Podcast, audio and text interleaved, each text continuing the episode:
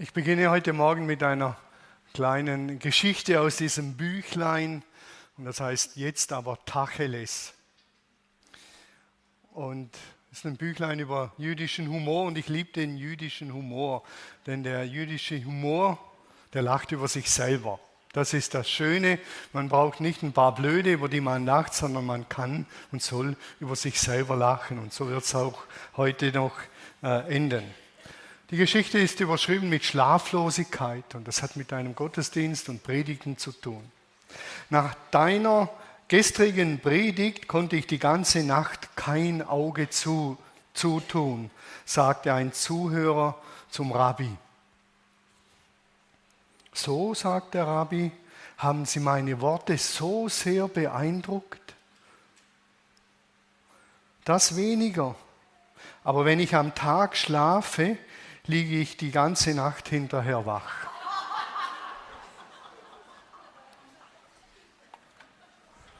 So viel zum rabbinischen Humor. Wir befinden uns ja in der Predigtserie Liebe, Leben. Liebe, Leben. Und am vergangenen Sonntag habe ich darüber gepredigt, dass die Liebe eine Frucht des Geistes ist. Man könnte auch sagen, eine Auswirkung des Heiligen Geistes.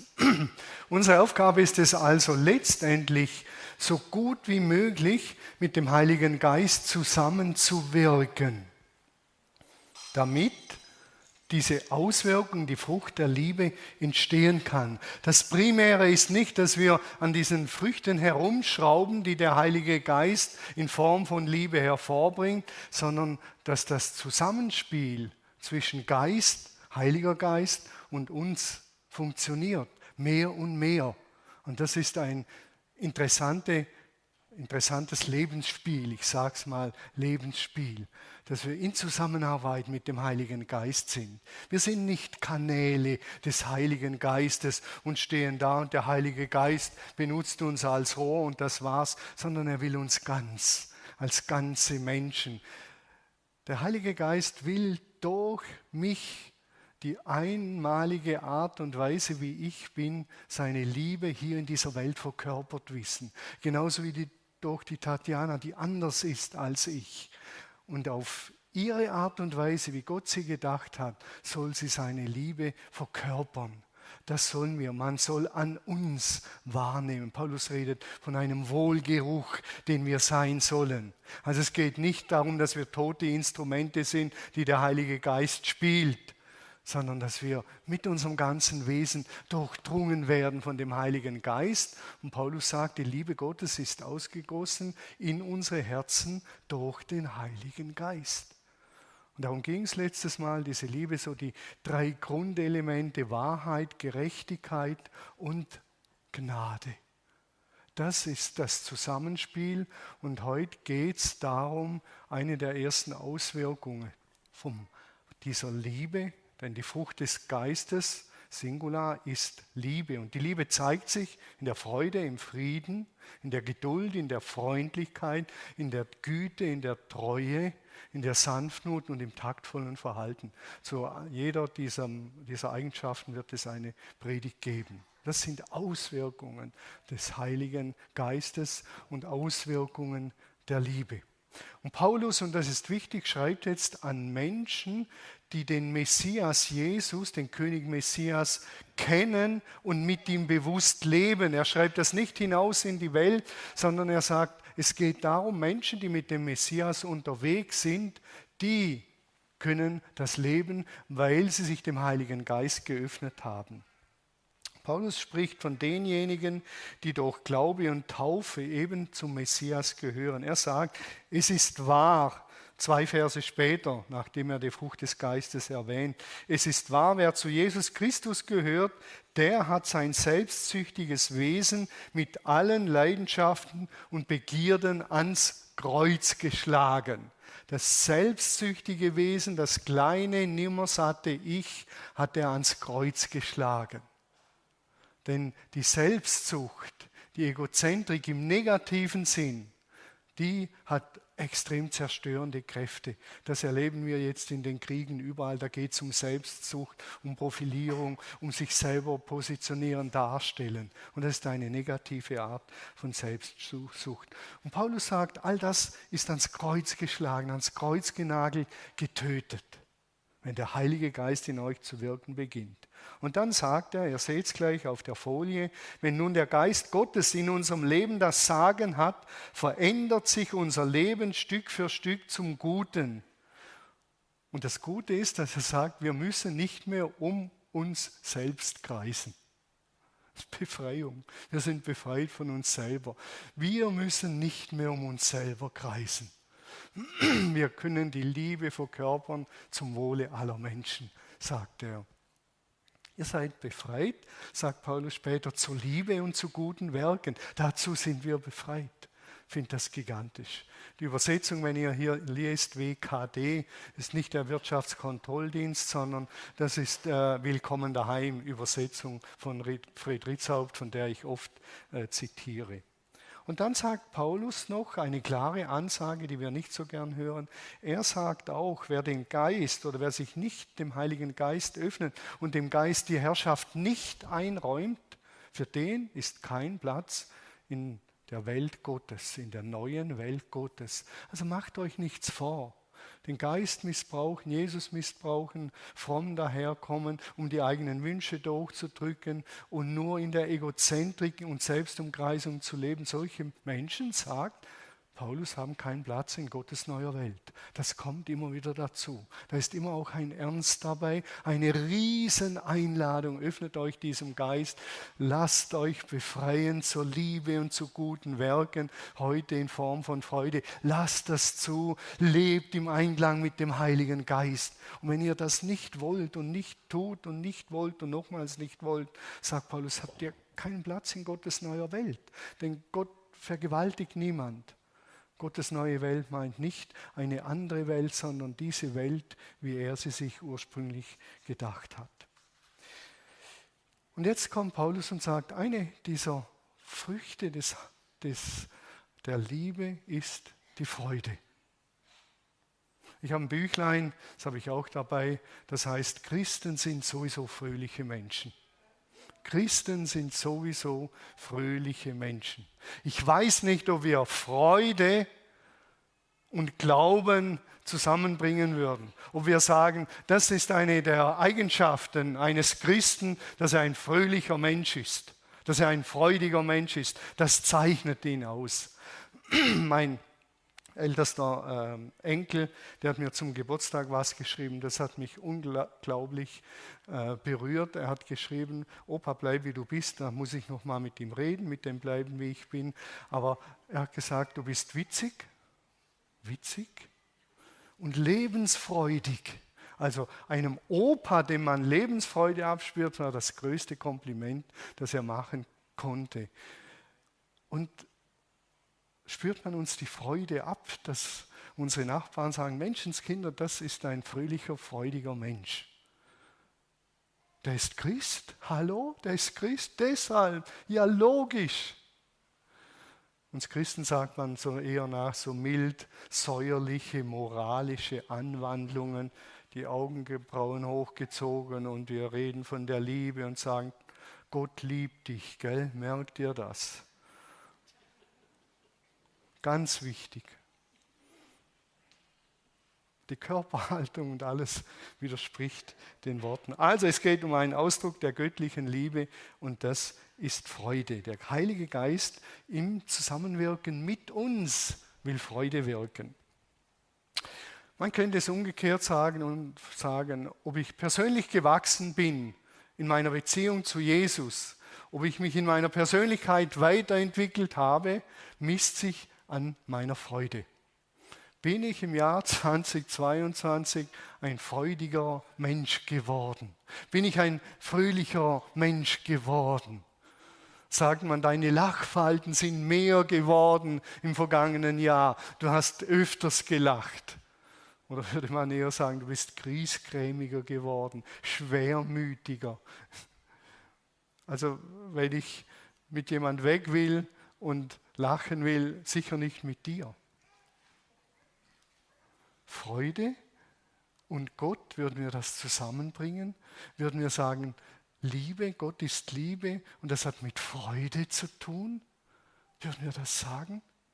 Gott feiern, Gottesdienste feiern, Gott, den Gott der Freude erleben lernen. Mehr Geist könnte man sagen, mehr Freude. Wenn der Heilige Geist mehr mit mir zusammenarbeitet, wird meine Freude mehr werden. Der griechische Ausdruck für, für Freude heißt Chara, kommt auch das Wort Gnade her und, und so weiter.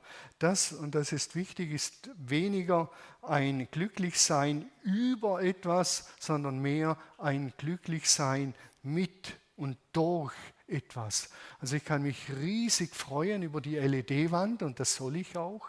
Das ist aber eine Seite.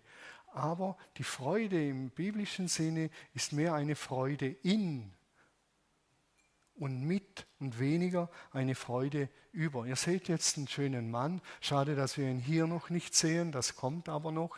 Ihr seht einen Mann, der strahlt und wir würden sagen, der hat irgendwie nicht viel Grund zum Strahlen. Also wenn das äh, ein Zahnarzt sieht oder ein Kieferorthopäde, dann würde der wahrscheinlich sagen, du lieber nicht lachen.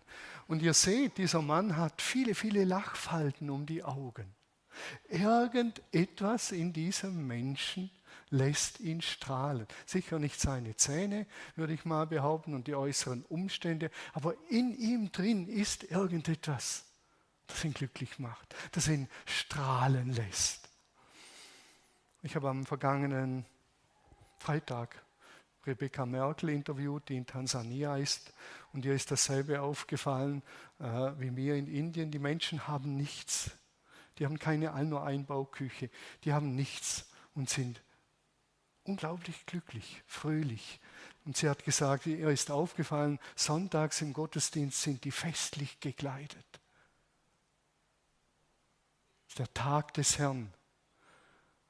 Und die einzige Hütte, die es im Dorf gibt, die ein Blechdach hat, ist das Gottesdiensthaus. Und dort gibt es auch einen betonierten Boden nicht nur Lehm. Sind fröhliche Menschen, obwohl oder vielleicht auch, weil sie nichts haben. Ich will damit sagen, es gibt eine Freude, die mehr von innen kommt, die intrinsisch motiviert ist als rein von den äußeren Umständen. Wenn ich an die LED-Wand denke, gestern Abend, 10 Uhr glaube ich, haben wir die geschaltet, eingeschaltet. Und das war eine Riesenfreude. Es war einfach nur wunderschön.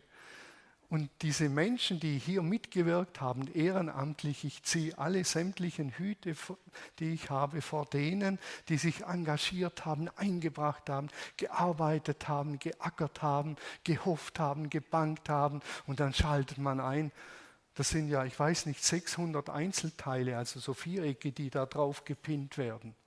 Und dann funktioniert es. War unglaublich große Freude. Aber ich glaube, was noch stärker war an der Freude, war das Miteinander, das Miteinander arbeiten, das Miteinander schwitzen und bangen und hoffen und dann erleben. Das hat zusammengeschweißt. Und dann haben wir unseren Blick erhoben auf Gott und gesagt, lieber Vater, danke. Wir sind so dankbar dass das gelungen ist. Wir sind dankbar für die Menschen oder die Stiftung, die das gespendet hat. Wir sind nur dankbar. Aber die Freude am Miteinander und aneinander war viel tiefer und wird nachhaltiger sein als die Freude über die Wand. Die Wand ist auch gut, keine Frage, aber das Miteinander, das war der absolute Brüller. Das zu erwarten und dann zu hoffen und zu erleben, dass es funktioniert. Darum geht es auch. Paulus schreibt das im Philipperbrief ganz einfach. Und er sagt, freut euch zu jeder Zeit, dass ihr zum Herrn gehört. Freut euch zu jeder Zeit, dass ihr zum Herrn gehört. Ihr seht den Text gleich. Freut euch zu jeder Zeit, dass ihr zum Herrn gehört. Und noch einmal will ich es sagen, freut euch. Wörtlich übersetzt müsste man schreiben, freut euch im Herrn. Freut euch in Jesus. Also nicht über ihn, sondern in ihm. Und das ist ein Zacken tiefer. Denn diejenigen, die sich entschieden haben, mit ihm zu leben, die den Geist empfangen haben, die leben in diesem Jesus und dieser Jesus lebt in uns durch seinen Geist. Das ist mehr als Freude über etwas, das ist etwas, das in uns geschieht. Und ist nicht so einfach zu beschreiben. Die Wand kann ich sehen, darüber freue ich mich. Die Verbindung zum Wolfgang, der da hinten steht, ist eine andere Dimension. Wir fühlen uns verbunden und ich kann ihm abends noch meine Folien schicken, der bearbeitet sie. Die Beziehung ist das Wichtigere, das Schönere. Und das andere ist eine Auswirkung und die ist auch wunderschön. Aber es gehört zusammen. So sagt Paulus, freut euch in dem Herrn alle Zeit. Hier wird übersetzt in der Hoffnung für alle, glaube ich, war es. Freut euch jederzeit, dass ihr zum Herrn gehört. Das ist eine andere Dimension. Im Lukasevangelium finden wir eine faszinierende Geschichte. Dort geht es auch über die Freude. Dort sendet Jesus die 70 Leute aus, sie sollen das Evangelium predigen, dass das Reich Gottes begonnen hat, dass Gott jetzt seine liebende Herrschaft aufrichtet, dass das geschieht durch Jesus, dass Veränderung möglich ist, dass Neuwerdung möglich ist, dass Kranke geheilt werden. Und dann sagt er, heilt die Kranken und treibt die Dämonen aus. Und das tun sie, die 70. Die beten mit den Kranken, die werden gesund und die Dämonen fahren aus. Da ist Halligalli, da geht's zu und her und drüber und dann kommen sie zurück nach dem Praktikumseinsatz zu Jesus und dann sagen sie, ja Herr, das war eine geniale Sache. Genial, selbst die Dämonen gehorchen uns. Mann, war das ein Einsatz. Das war super genial, gigantisch. Und Jesus stimmt nicht ein und sagt, super, jawohl, das verdoppeln wir und jetzt nochmals. Dann sagt er zu ihnen, darüber freut euch nicht. Hallo, über die Dinge, sondern freut euch, dass eure Namen im Himmel angeschrieben sind. Freut euch, dass eure Namen im Himmel angeschrieben sind, dass ihr mit Christus verbunden seid, dass ihr zu Gott gehört, wenn ihr euch auf den Weg macht, mit diesem Jesus zu leben, ihm nachzufolgen. Darüber freut euch, dass ihr eine ewige Zukunft habt, die nochmal fulminant und gigantisch anders wird und stärker wird als das, was wir jetzt erleben. Freut euch darüber, dass ihr zum Herrn gehört. Das ist das Entscheidende. Und darüber kann ich mich immer freuen. Darüber kann ich mich sogar freuen, wenn ich meinen Opel in die Graben fahre, dass ich zum Herrn gehöre. Und wenn ich gestorben wäre, das nimmt mir niemand, dass ich zum Herrn gehöre. Den Opel, den nimmt mir irgendwann der Rost und der verregte Motor. Aber Jesus nimmt mir niemand. Darüber sollen wir uns freuen dass wir mit ihm verbunden sind, dass er in uns lebt durch den Heiligen Geist. Wenn wir den Geist einladen und sagen, Jesus, ich will mit dir leben, schenk mir deinen Geist, der diese Freude, diese besondere Art der Freude wirkt. Lukas 15 ist ein wunderschönes Kapitel über die Freude. Die Bibel ist voll von Freude, wenn wir es mit dem Fokus lesen. Die ist voll von Freude.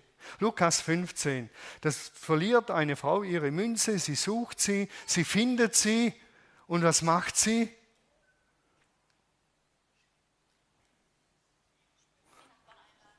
Sie sagt, ich habe meine Münze wieder gefunden, super Sache. Okay, weiter wie vorher. Sie macht ein Fest. Sie lädt ihre Nachbarn ein. Freude pur. Ich habe meine Münze gefunden und fest. Dann kommt das zweite Gleichnis, die zweite Geschichte, das verlorene Schaf, eine Steigerung von einem toten Gegenstand zu einem Tier. Und der Hirte lässt 99 zurück, bringt das eine, findet es, bringt es zurück zur Herde. Und was machen sie? Feiern. Genau, die feiern. Sagen, jetzt haben wir ein Fest freuen sich, unbändige Freude, Fest feiern. Und was kommt danach? Da kommt das Gleichnis von den zwei Söhnen. Der eine, der alles auf den Kopf haut, der in die Fremde geht, der bei den Schweinen landet und er kommt zurück, der Vater sehnt ihn zurück und er kommt zurück und was machen sie? Fest feiern, es klingt schon besser, jawohl. Und sie feiern ein Fest. Und sagen, die Freude über den, die Heimkehr des Sohnes. Halleluja, lasst uns ein Fest feiern. 2004 haben wir Tauffest gefeiert. Wir sehen das Bild gleich. Und Welcome home, willkommen daheim. Es war ein Tauffest im See. Ihr seht es hier in Zukunft hier aus dieser Folie, dann wird es gigantisch gewaltig. Willkommen daheim. Junge Menschen haben sich getaufen lassen, unter anderem unsere Tochter Michi, die ja dann später verunglückt ist. War ein Riesenfest, eine Riesenfreude. Und dass sie mit dem Herrn verbunden ist durch die Taufe, das kann ihr niemand nehmen. Und wenn man ihr das irdische Leben genommen hat, das kann man ihr nicht nehmen. Darüber kann man sich mit der Zeit wieder freuen, dass sie mit dem Herrn verbunden ist. So tief ist das Ganze. Und das meint Jesus. Aber Fest und Freude und Dankbarkeit gehören dazu. Das ist Grund zum Feiern und das müssen wir jetzt irgendwie auch wahrnehmen. Man kann nicht übers Feiern reden und dann nichts tun. Deshalb habe ich mich entschieden, dass heute wieder mal die Sektkorken knallen, weil gestern Abend hatten wir so eine Riesenfreude. Und wenn ich über die Dinge rede, über das Fest und Menschen, die zu Jesus finden, deren Namen im ewigen Buch des Lebens bildlich gesprochen angeschrieben sind, hallo, dann kann man nicht einfach sagen, ja, ist ja nett, prima, okay. Das nimmt uns niemand ab. Deshalb müssen heute die Sektkorken knallen.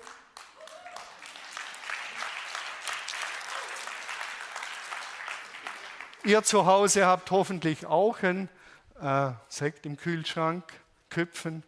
Wer ein Karate ist, zack, Handkantenschlag äh, und dann wird gefeiert. Und sonst kommt ihr kommende Woche zu uns. Die, die aus Kiel zugeschaltet sind, da wird es schwierig. Äh, und dann wird hier auch ein Sekt aufgemacht. So.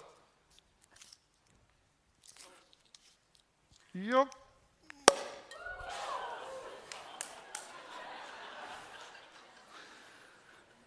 Wer hätte gern einen Sekt?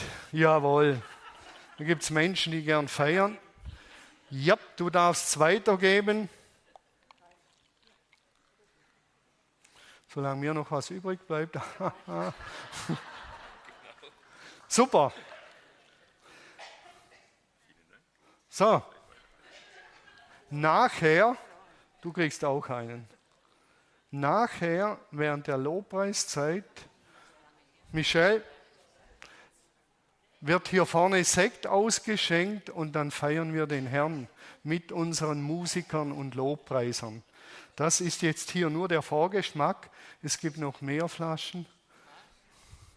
Genau. Wir können nicht über Freude reden, ohne uns zu freuen.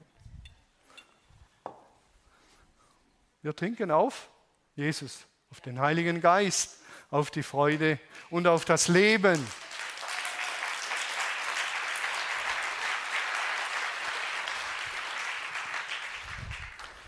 das uns Gott schenkt. So viel in aller Kürze zur Freude. So, jetzt waren wir eine Talfahrt, denn hier drin sind auch Menschen, denen geht es wahrscheinlich gar nicht gut. Die haben jetzt Fluchttendenzen. Die sagen, am liebsten würde ich jetzt rausrennen. Die reden über die Freude, wenn der wüsste, wie es in meinem Leben aussieht. Wenn der nur eine kleine Ahnung hätte, wie es in meinem Leben aussieht. Wir dürfen die Freude nicht draußen lassen, weil es ein paar Menschen nicht gut geht. Aber für diese Menschen gibt es super gute Nachricht. Psalm 30, Vers 12. Psalm 30, Vers 12. Dort lesen wir, du, betet der Beter, du hast mein Klagelied in Freudentanz verwandelt, mir statt des Trauerkleids ein Festgewand gegeben. Du, sagt er zu Gott, du, du hast mein Klagelied in einen Freudentanz verwandelt. Mit anderen Worten sagt der Beter hier, Klage darf sein, soll sein, gehört dazu. Dietrich Bonhoeffer sagt, lieber einen ehrlichen Rachepsalm beten, als ein geheucheltes Loblied singen. lieber ehrlich klagen und sagen, Herr, mir geht's so beschissen. Ich bin ganz weit weg vom Sekt trinken und ich bin ganz weit weg von der Freude und ich bin ganz weit weg vom Tanzen. Ich bin so weit weg. Und das sagen wir dem Herrn. So sieht es in meinem Leben aus. Ganz ehrlich. Ganz ehrlich. Und dann sind wir wieder, dass Christus in uns wohnt, an dem Part. Denn dort heißt, du hast mein Klagelied in Freudentanz verwandelt. Wer verwandelt das? Wer? Wer? Gott. Durch seinen Geist in uns. Nicht wir müssen wie im positiven Denken uns aus dem Sumpf ziehen und sagen, ich bin jetzt fröhlich, ich bin jetzt fröhlich, ich freue mich, ich freue mich, ich freue mich, jetzt freue ich mich. Nein, wir halten uns Gott hin in unserer Trauer, in unserem Schmerz. Und dann sagen wir, Herr, tu du dein Werk an mir. Ich weiß, das Ziel ist nicht Depression und Trauer und Schwermut, das weiß ich. Jetzt tu bitte du dein Werk an mir. Ich weiß, in der schwierigsten Phase meines Lebens bin ich hier so oft gesessen, wo der Michael sitzt, der Erzengel Gottes heißt der Michael, wo der sitzt. Und ich habe während des Lobpreises oft geweint. Einfach nur geweint, weil der Schmerz so groß war. Die Freude, dass unsere Tochter bei Gott ist, der Schmerz, dass sie nicht mehr da ist. Und ich habe immer wieder gesagt, Herr, Herr, nimm mich an die Hand, dass ich die Schönheit des Glaubens wieder entdecken kann. Ich habe meine Klage losgelassen und ich habe meine Sehnsucht losgelassen. Ich möchte irgendwann diese Loblieder wieder singen. Das möchte ich irgendwann, ohne dieses böse, schwierige Ereignis wegzudrücken. Das ist Teil meines Lebens und muss integriert werden. Und wir dürfen, es wäre, würde zu weit führen, erleben, wie der Heilige Geist uns verwandelt, erneuert und der Tag kommt, wo wir wieder dankbar sein konnten, lachen konnten. Ein zentrales Ereignis war die Frage eines jungen Burschen, 16 Jahren vielleicht, ein Weggefährte von unserer Tochter, der sagte, Thomas, ich würde dir gerne eine Frage stellen, ich weiß, die ist blöd, aber ich muss es wissen. Hättet ihr lieber die Michi 17 Jahre gehabt und jetzt ist sie gestorben oder hättet ihr sie lieber gar nie gehabt und der Schmerz wäre euch erspart geblieben? Und ich war sofort, war mir klar, lieber 17 Jahre Michi. Und den Schmerz. Und abends haben wir das erste Mal, wenn auch unter Tränen, miteinander für unsere Michi gedankt, dass wir sie 17 Jahre hatten. Ein Grund zum Dankbarsein, dass sie Jesus gefunden hat, wenn auch unter Schmerz. Und das war ein starker Beginn der Transformation hin zur Dankbarkeit und wieder zur Freude im Leben.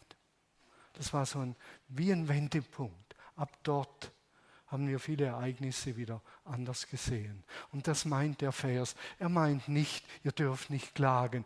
Setzt mal eine künstliche Freude auf und tut mal so. Nein, wer hier sitzen will und weinen will, der soll sitzen und weinen und sich dem Heiligen Geist hingeben und sagen, Heiliger Geist, tu dein Werk an mir. Denn alles hat seine Zeit, alles hat seine von Gott gesetzte Zeit.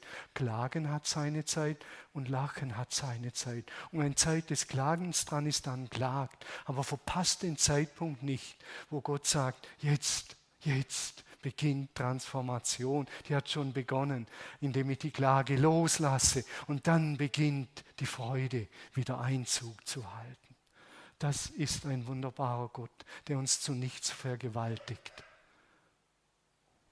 Ihr dürft klagen, ehrlich glauben und wartet auf das Geheimnis der Transformation, der Verwandlung des Heiligen Geistes. Du hast meine Klage in Freudentanz verwandelt. Du hast mir das Trauerkleid ausgezogen und ein Freudengewand angezogen. Und irgendwann kann man dankbar sein, lachen, sich freuen über vergangene Begegnungen mit diesem Menschen. Gleichzeitig bleibt auch ein Schmerz und das darf sein. Aber der Grundtenor wird Freude sein und Dankbarkeit. Was man nicht darf, das sage ich hier so öffentlich, sich nicht vergewaltigen. Ich muss jetzt Gott danken. Ich muss Gott danken. Ich erinnere mich an ein Gespräch mit einer Familie, mit einem Ehepaar, die haben auch ein Kind verloren und ich fragte die Frau, wie es ihr geht und ob sie Gott schon mal geklagt hat. Und dann sagt sie, Gott darf man nicht klagen, Gott muss man loben. In einer Kälte und in einer Härte zu sich selber. Ich bin so erschrocken. Ich habe gedacht, das darf nicht wahr sein. Bitte lass deinen Schmerz raus und imponier Gott nicht, indem du ihn lobst. Aber eigentlich könntest du ihn auf den Mond schießen. Ehrlich glauben, das liebt Gott. Alles andere ist Heuchelei. Er tut sein Werk, vertraut darauf, er wird die Trauer verwandeln. Er tut das durch seinen Geist, wenn wir offen dazu sind. Nicht zwingen und vergewaltigen, nur so weit gehen, wie wir gehen können, im Dankbarsein, so weit, wie wir können. Und wir können immer einen Ticken mehr, als unser Gefühl uns sagt. Wir können uns noch entscheiden. Deshalb kann Paulus sagen, wir sollen uns freuen und dankbar sein im Herrn. Das können wir alle Zeit. Wir sollten einen Dank kultivieren. Noch ein Bibelvers, der zur Freude und Dankbarkeit und Reich Gottes dazugehört. Paulus sagt, denn Gottes neue Wirklichkeit hat ihren Bestand. Dann kommt nicht im Essen und Trinken, dort geht es um äh, Rituale einhalten, Götzenopfer, Fleisch essen. Paulus sagt mit anderen Worten, es kommt nicht darauf an, dass ihr die richtigen Rituale macht, sondern in Gerechtigkeit und Frieden und Freude, die durch den heiligen Gottesgeist ermöglicht werden. Denn Gottes neue Wirklichkeit, besteht in Gerechtigkeit, Frieden und Freude. Und das ist ein hochspannendes Zusammenspiel. Ich kann nicht mehr dazu sagen. Hochspannend ist nur Freude zelebrieren wollen, mehr Fun und Spaßkultur, was bei uns im Moment so aktuell ist, also nicht hier nur, sondern in der Welt, mehr Spaß, ich will mehr Spaß, sagt Paulus, das ist ein Quatsch. Tiefe Freude gibt es nur im Zusammenspiel mit Frieden und Gerechtigkeit. Nur wenn die Beziehungen geklärt sind und Frieden ist, wenn eine Gerechtigkeit stattfindet, die von der Gnade durchdrungen ist und von der Barmherzigkeit durchdrungen ist, dann ist wirkliche Freude möglich und alles andere ist Quatsch und aufgesetzte Freude. Aber Liebe, lieber ein Freudenfest irgendwo in Stockach als nur noch Trauerspiele. Aber wenn wir zur tieferen Freude durchdringen wollen, gehört Friede und Gerechtigkeit dazu. Und wir sind wieder bei der letzten Predigt Wahrheit, Gerechtigkeit und Gnade. Das ist das Zusammenspiel. Und die Bibel bietet uns so einen Tiefgang an in diesen Themen, das können wir nur erahnen. Und wenn das stattfindet, hallo, dann ist eine tiefe, echte Freude möglich. Wenn Gerechtigkeit und Frieden da sind, dann versöhnte Beziehungen, dann sind die Feste wirkliche Feste. Wie drücken wir die Freude nun aus? Ich habe eines schon erwähnt. Zur Freude gehört eine Feier- und Festkultur. Denn geteilte Freude ist doppelte Freude. Geteiltes Leid ist halbes Leid. Geteilte Freude, doppelte Freude. Wenn es uns gelingt, unsere Freude nicht mitzuteilen und zu teilen, wird sie sich nicht vermehren. Das gehört dazu, dass wir unsere Freude mitteilen. Und das geschieht im Fest, im Feiern, im Sekt trinken, im sich zuprosten und dankbar sein zum Wohl auf Jesus und auf das Leben, auf die Vergebung, auf die Neuwerdung, auf die Frucht des Geistes. Darauf kann man trinken und sich freuen zum Wohle.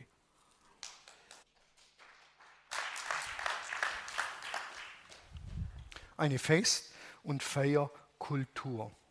Die ersten Christen, wie haben die das Abendmahl gefeiert? Jawohl. Mit jubelnder Freude feierten sie das Mahl des Herrn und sie hatten großes Ansehen im Volk. Hallo? Verrückt.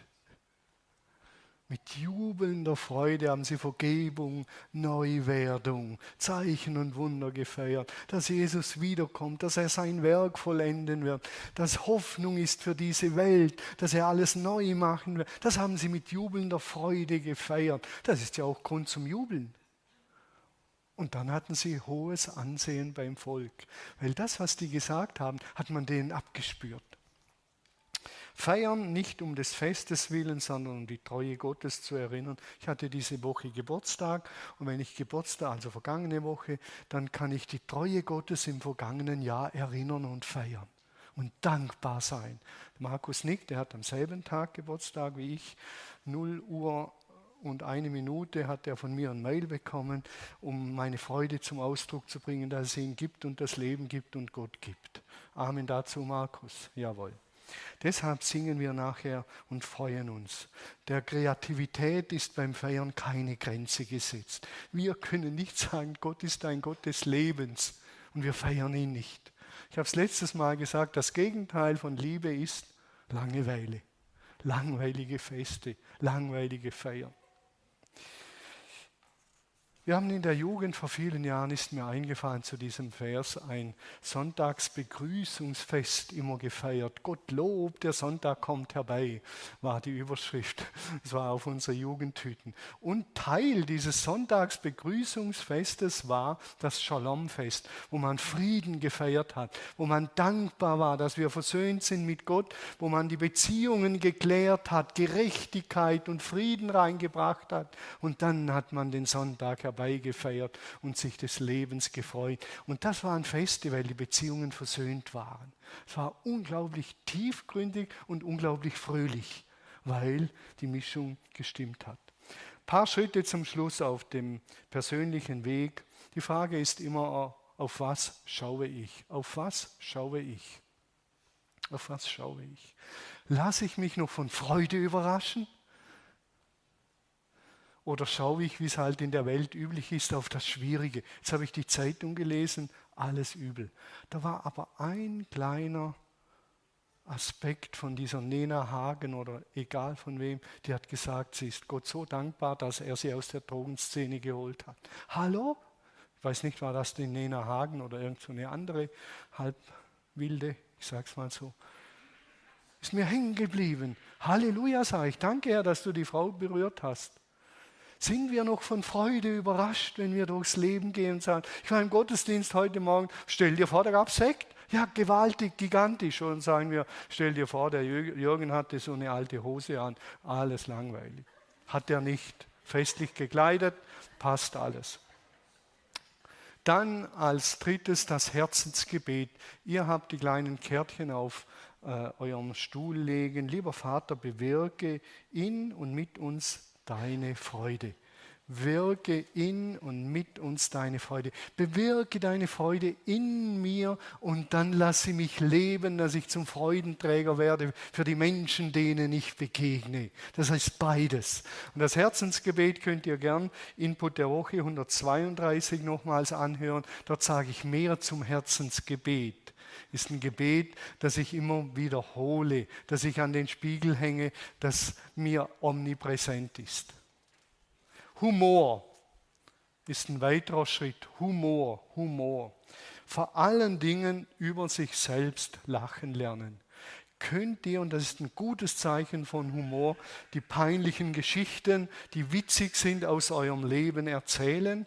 Sind das Geschichten, die er erzählt, die peinlich waren und die Leute sagen, Mensch, Andi, eine gute Story. Es war aber ganz schön peinlich für dich, gell? Und Andi sagt, so war es, so sieht es aus. Aber ich bin ein fröhlicher Mensch und Gott dankbar, dass es ihn gibt. Ich habe diese Woche, und das muss ich ja dann was erzählen, diese Woche sind meine Frau und ich hier auf die Lindwiese gefahren, am Dienstagmorgen um, um, um halb sechs.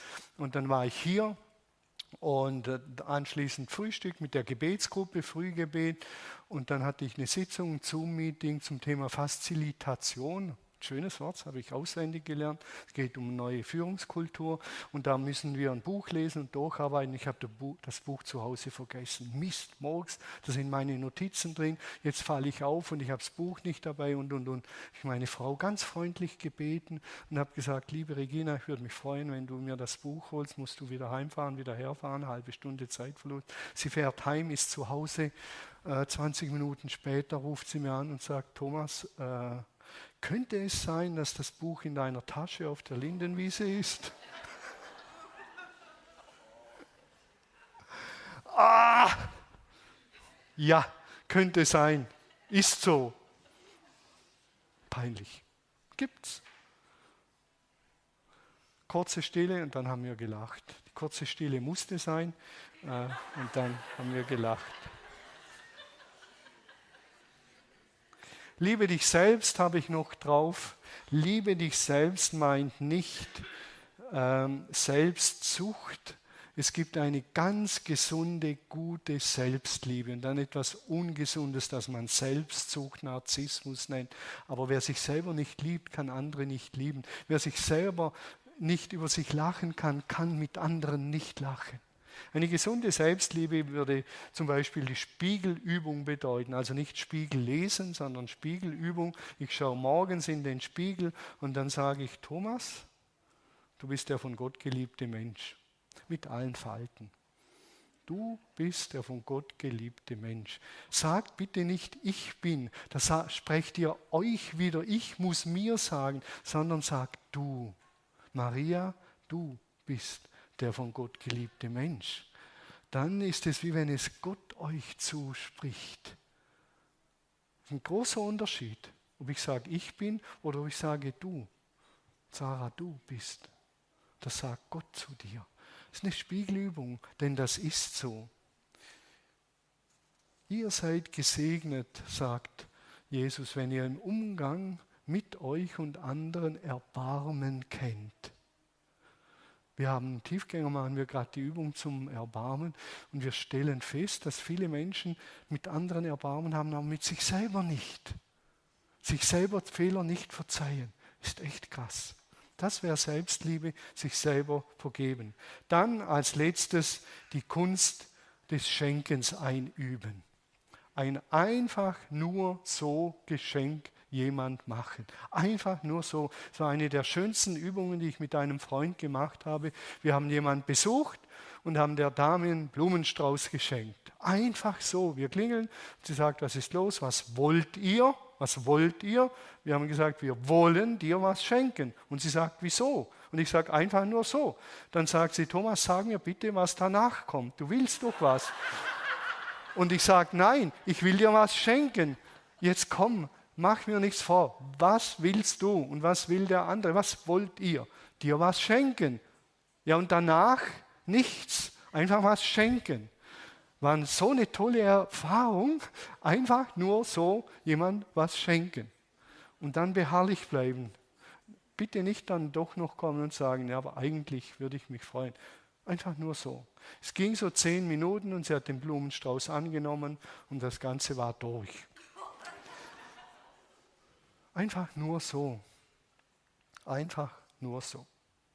Das sind ein paar Anregungen. Nehmt das bitte mit dem Herzensgebet ernst. Das ist mir ein Herzensanliegen. Denn das Herzensgebet ist keine Sonderform, sondern das normale Beten.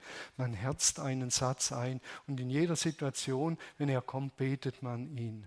Lieber Vater, so letztes Mal, lieber Vater, erfülle mich mit deiner Liebe.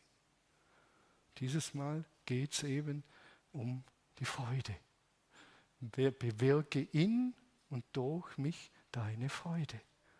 Im, beim Aldi an der Kasse, beim Lidl, beim Biomarkt, egal wo.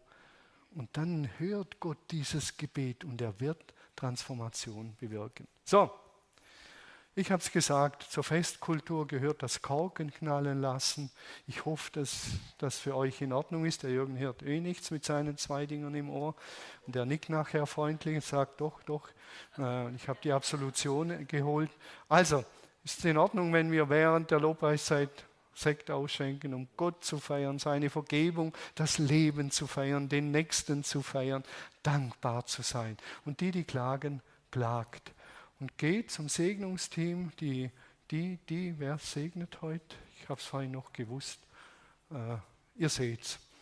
Ich bin leicht verwirrt jetzt vor lauter Sekt schon. Äh, lasst euch segnen, wenn ihr es schwer habt, wenn ihr euch am Leben erfreut. Und dann feiern wir jetzt miteinander und freuen uns an Gott, am Leben und am Miteinander. Denn Gerechtigkeit gehört dazu und Frieden und Freude. Und wenn ihr jemanden um Vergebung bitten wollt, dann geht hin und sagt, Maria, vergib mir, dass ich gestern so blöd angemacht habe. Und die Maria wird sagen, aber gerne. Deine Schuld ist dir vergeben. Und dann stoßt dir an und dann ist die Freude unwendig. So, jetzt loben wir diesen Gott, der dieses geniale Leben erfunden hat und freuen uns des Lebens